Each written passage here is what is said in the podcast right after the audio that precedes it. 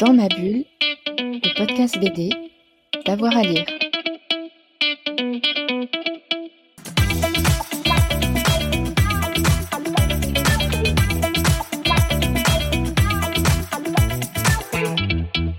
Bonjour à tous et à toutes, bienvenue dans cette nouvelle émission de Dans ma bulle, votre podcast 100% BD avec avoir à lire. C'est l'été et on multiplie les épisodes avec euh, des conseils et des coups de cœur pour euh, votre été justement. Et j'ai le plaisir de recevoir euh, Florian Moine, que vous connaissez pour ses chroniques, mais aussi ses interviews. Je vous conseille la dernière interview sur un album sur Klaus Barbie qui est vraiment bien. Florian, bonjour. Bonjour Jérôme. Alors on va parler un petit peu de toi, tes coups de cœur de, de l'année, ils sont au nombre de quatre. Et on commence avec euh, Gaston en Normandie. Qu'est-ce que c'est que cet album Dis-moi? Gaston en Normandie, c'est un roman photo. Alors, on s'écarte un peu de la bande dessinée au sens strict, puisqu'il n'y a pas de dessin, mais il y a des bandes. Euh, c'est un roman photo de Benoît Vidal qui est paru euh, au printemps chez Feu le Beleu. pas le, nom d'éditeur le plus facile à prononcer, mais c'est un très bon éditeur. alors, en résumé, Gaston en Normandie, donc on est dans la, la bande dessinée de reportage et la bande dessinée historique donc c'est biographique, autobiographique. C'est l'auteur, hein, Benoît Vidal, qui se souvient, lorsqu'il était enfant, d'un repas de famille, que son père Gaston a évoqué des souvenirs du débarquement américain euh, du 6 juin 44. Euh, et euh, Benoît Vidal, le Benoît Vidal enfant, il reste profondément marqué par ce souvenir et il se rend compte que sa famille a vécu un moment majeur de l'histoire de France. Et adulte, bah, il va décider d'interroger sa grand-mère Joséphine, qui est très très loquace, et puis son père aussi, Gaston, sur le débarquement. Alors Gaston, il est moins loquace que sa grand-mère Joséphine, et il va confronter euh, le récit de sa grand-mère et de son père. Euh, il va confronter ces deux récits aux sources historiques de l'époque euh, pour livrer un récit super intéressant qui donne un aperçu du vécu des populations normandes euh, en juin 1944. Euh, vécu qui est assez, euh, assez intéressant parce qu'il est à la fois entre soulagement, bah, c'est la fin de l'oppression allemande en fait pour les, pour les Normands, mais aussi la peur de la mort parce que les bombardements qui précèdent le, le, débarquement et qui l'accompagnent aussi sont incessants, font des très très très nombreuses victimes civiles, des choses dont on parle finalement assez peu encore aujourd'hui, alors que l'événement est super connu. Et d'un autre côté, c'est le, soulagement de voir bah, des soldats euh, anglais, américains euh, venir. C'est la fin de, euh, de l'oppression allemande, mais c'est aussi la découverte d'étrangers, en fait. Et ça, c'est quelque chose de, super intéressant parce qu'on a un autre point de vue que celui héroïque des Américains et des Anglais qui débarquent, on a celui des gens, finalement. Et ça, c'est vraiment très très chouette. D'autant que Benoît Vidal a fait une vraie démarche d'historien, avec euh, des questions sur la fiabilité de son récit, des questions sur pourquoi est-ce qu'il fait ça, euh, et euh, un grand apport de documents historiques, c'est-à-dire qu'il va prendre beaucoup de photos, des, des, extraits de journaux, etc., pour illustrer son, son récit, et c'est vraiment très très très chouette. En tout cas, ça, donne envie de, de le lire, hein, euh, effectivement. Euh, ce euh, Gaston en, Normandie. tu avais un deuxième coup de cœur, là plutôt du côté des, des comics, avec Strange Adventure. Dis-moi en plus. Alors, donc Strange Adventure, c'est un comics. On est dans le, comics de super-héros qui est publié dans la collection Black Label de DC, qui est bien connu des, amateurs de comics, puisque ce, label assez prestigieux hein, de DC Comics regroupe donc des récits qui sont plutôt longs, euh, qui n'intègrent pas la chronologie euh, stricte de l'univers euh, de DC Comics. Alors, si la collection est connue, le personnage d'Adam Strange l'est peut-être un petit peu moins. Adam Strange, c'est un personnage de l'âge d'argent de DC, donc un personnage des années 70.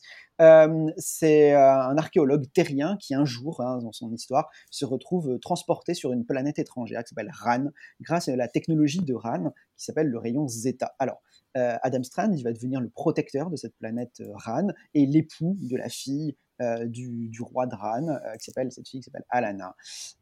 mais problème pour cet Adam Strange, les effets du fameux rayon Zeta sont temporaires et va être contraint de revenir régulièrement sur Terre afin d'être à nouveau happé par le rayon Zeta. Voilà. Ça, c'est un peu la légende d'Adam Strand, un background qui va être réinvesti par, euh, de façon extrêmement intelligente par Tom King, qui avait déjà réalisé euh, Mister Miracle euh, il y a peu. Et Tom King, il va interroger justement la figure du héros Adam Strange à l'ère médiatique, c'est-à-dire à l'ère contemporaine. Et il va plonger Adam Strange dans une forme de polémique, parce que dès le début du récit, Adam Strange se retrouve confronté à une accusation de meurtre, puis une accusation de crime de guerre pour ce qu'il aurait fait sur Ran. Alors, Adam Strange, au départ, on le voit comme un héros, c'est quelqu'un qui fait des dédicaces sur son dernier livre, etc. Euh, parce qu'il a vaincu euh, des envahisseurs sur la planète Ran, pas les Pictes, et quand il revient sur Terre, bah, c'est un héros. Sauf qu'il va être confronté à des accusations sur les réseaux sociaux, dans les médias, euh, de crimes de guerre et une accusation de, de meurtre, parce que quelqu'un aurait signalé, si vous voulez, euh, ces crimes.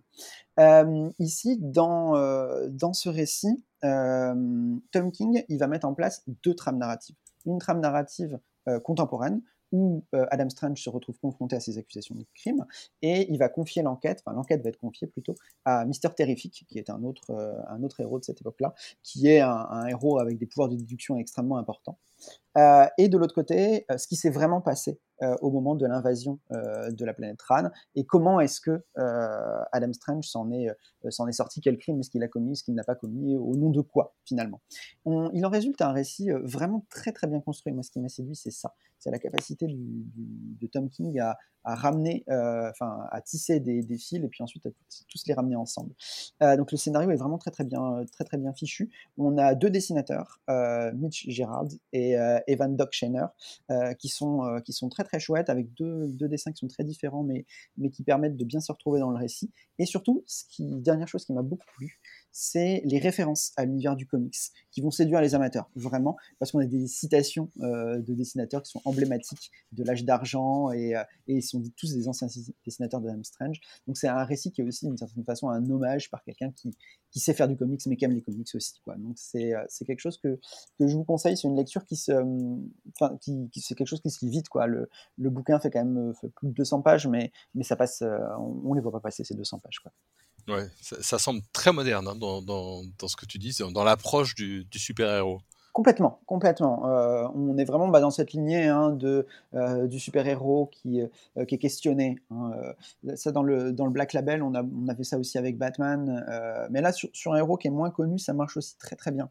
Parce que finalement, on s'empare de sa mythologie, on la découvre au fil des pages. Il n'y a pas du tout besoin de connaître Adam Strange, que moi je ne connaissais pas pour le coup, très très peu, pour s'emparer du récit. Vraiment, en quelques pages, Tom King, il, il vous révèle ce qu'il faut savoir. Et derrière, on se retrouve retrouve, on se retrouve pris sur des questions qui sont en fait les questions de notre époque, finalement. C'est à ça que sert le super-héros, questionner notre époque par une autre, euh, par une autre lorgnette. Mmh Il y a aussi les piments sauvages. Euh, là, on est plutôt dans, dans la science-fiction. Alors ouais, Les Pigments Sauvages, c'est une euh, bande dessinée qui euh, va sortir euh, au mois d'août, à la mi-août, chez Zuchikuchi. alors c'est un récit qui, moi, vrai coup de cœur, hein, je l'ai reçu il y, a, il y, a, quelques semaines et je l'ai vraiment dévoré. c'est un récit d'Alex Chauvel, qui était déjà connu pour un titre au, au, nom que j'adore, ça s'appelle Todd le géant qui a perdu son slip. Euh, mais Alex Sauvel, c'est un dessinateur qui est vraiment super intelligent et, là, il le montre vraiment avec Les Pigments Sauvages qui, à mon sens, va le faire passer dans une autre dimension. Euh, donc, Les Pigments Sauvages, c'est un récit euh, qui va vraiment puiser son fondement dans l'heroic fantasy, dans la science-fiction et qui va euh, questionner en fait la mythologie hein, euh, des, sociétés sociétés contemporaines. Alors, euh, de quoi ça parle? Euh, Donc, dans une société euh, imaginaire, hein, les lémurs sont des petits parasites qui se sont regroupés pour former un empire dirigé par un roi qui s'appelle Sardouane IV, peu importe, et dont le fonctionnement social repose sur des castes avec des nobles, des prêtres, des soldats, des ouvriers.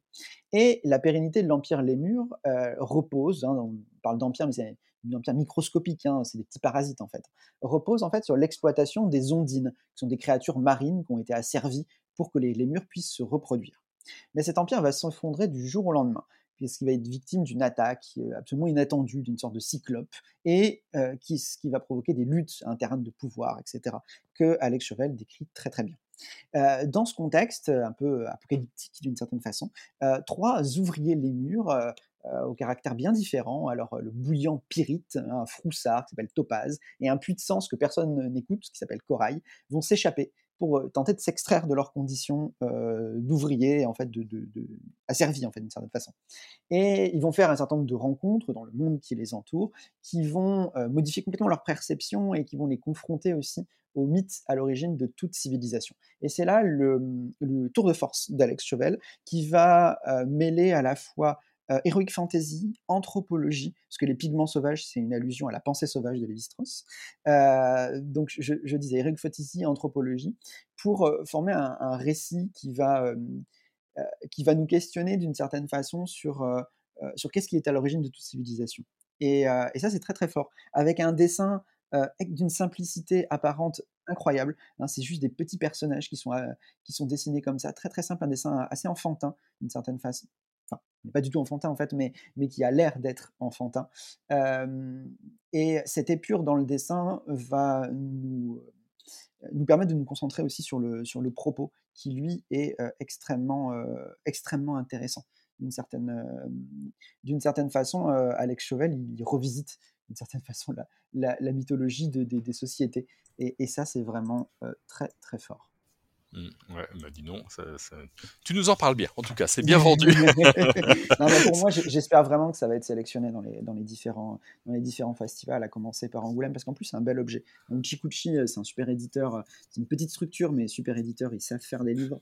Et, euh, et dans une bibliothèque, ça, ça prendra un tout petit peu de place, mais euh, ce, sera, euh, ce, sera, ce sera très très bien. Mmh, alors, une, dernière BD maintenant, euh, assez grosse aussi, euh, assez jolie. Hein, c'est euh, Une vie en parallèle. c'est passionnant. Moi, moi je, je l'ai lu. Qu'est-ce que toi, tu en as pensé? Beaucoup de bien.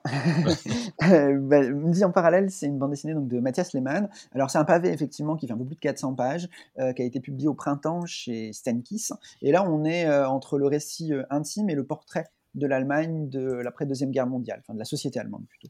Euh, après la Deuxième Guerre mondiale. Alors, ça parle euh, de... Le personnage principal, c'est Karl King, Kling, pardon, Karl euh, qui arrivé à la retraite traîne une sorte de spleen et sent une sorte de vide autour de lui. Il est célibataire après avoir été marié et il n'a pas vu sa fille depuis plus de huit ans bah, parce qu'il a des relations assez compliquées avec elle. et Karl entreprend d'écrire une lettre, c'est ce qu'on voit au, début du récit, à sa fille, afin de lui présenter sa vie et ses tourments et lui révéler, et ça va être le sujet du livre, son homosexualité. Et au fil de l'écriture, Karl va retracer le fil de sa vie, il va se remémorer toutes ses frustrations et ses tentatives pour rentrer dans le moule de l'hétérosexualité, en fait, à une époque où effectivement être homosexuel au lendemain de la Deuxième Guerre mondiale constitue un délit et un sujet qui est extrêmement tabou. Moi, ce que j'ai beaucoup aimé dans ce récit, c'est d'abord le portrait historique, parce que c'est un portrait qui s'intéresse vraiment au, aux marges hein, sociales de l'Allemagne. Entre, en plus, l'auteur a l'intelligence de, de, passer de la RFA à la RDA, c'est-à-dire on est juste, on est avant le, rideau de fer. on est vraiment dans l'immédiate après-guerre et il va passer de RFA à. On voit que les préjugés sont les mêmes en fait, d'une certaine façon. Et il a aussi eu l'intelligence de ne pas vraiment mettre son récit pendant le nazisme, parce qu'on sait très bien qu'effectivement, euh, euh, le nazisme, l'homosexualité, euh, évidemment, c'était c'était inenvisageable, mais même dans la, dans les sociétés démocratiques de, la RFA, c'est quelque chose qui est complètement tabou, hein. parce que la société est encore extrêmement conservatrice. Et Mathias Lehmann, il fait tout ça sans caricature. On a un portrait qui est très réaliste. pour moi, Karl Kling, c'est pas du tout un héros. C'est un personnage qui est tourmenté, c'est un personnage qui fait des erreurs c'est un personnage qui, qui va se remettre en question, puis parfois non, en fait, qui va céder à, un certain nombre de, de, ses pulsions, pas à d'autres, etc. Et tout ça est servi par un dessin assez épuré, au trait qui va être rehaussé par un lavis que j'ai trouvé très bien soigné, parfaitement adapté, parfaitement adapté au, récit. Hein. On reconnaît bien les personnages, mais en même temps, on n'en fait pas trop sur les décors. on, est quand même sur un récit long et on va passer très vite d'une planche, planche à l'autre, et c'est ce qu'il faut pour un récit qui, nous prend au trip quand même, parce que plus de 400 pages sur un sujet qui est pas facile, avec un personnage qui qui est véritablement, véritablement en constante quête de lui-même, qui ne peut pas être lui-même justement. c'est vraiment, vraiment touchant et émouvant et je le conseille, je le conseille vivement tant pour son, dessin, qui à mon sens est un point fort du récit, que pour ce qu'il raconte. parce que ce portrait de l'Allemagne, on ne le, voit pas vraiment, la société allemande, on ne le voit pas vraiment dans d'autres dans, d'autres bandes dessinées du, même genre. Donc c'est vraiment un, un gros coup, coup de cœur pour moi. Ouais, je, l'ai lu aussi et, je, m'inscris complètement dans, ce que tu dis.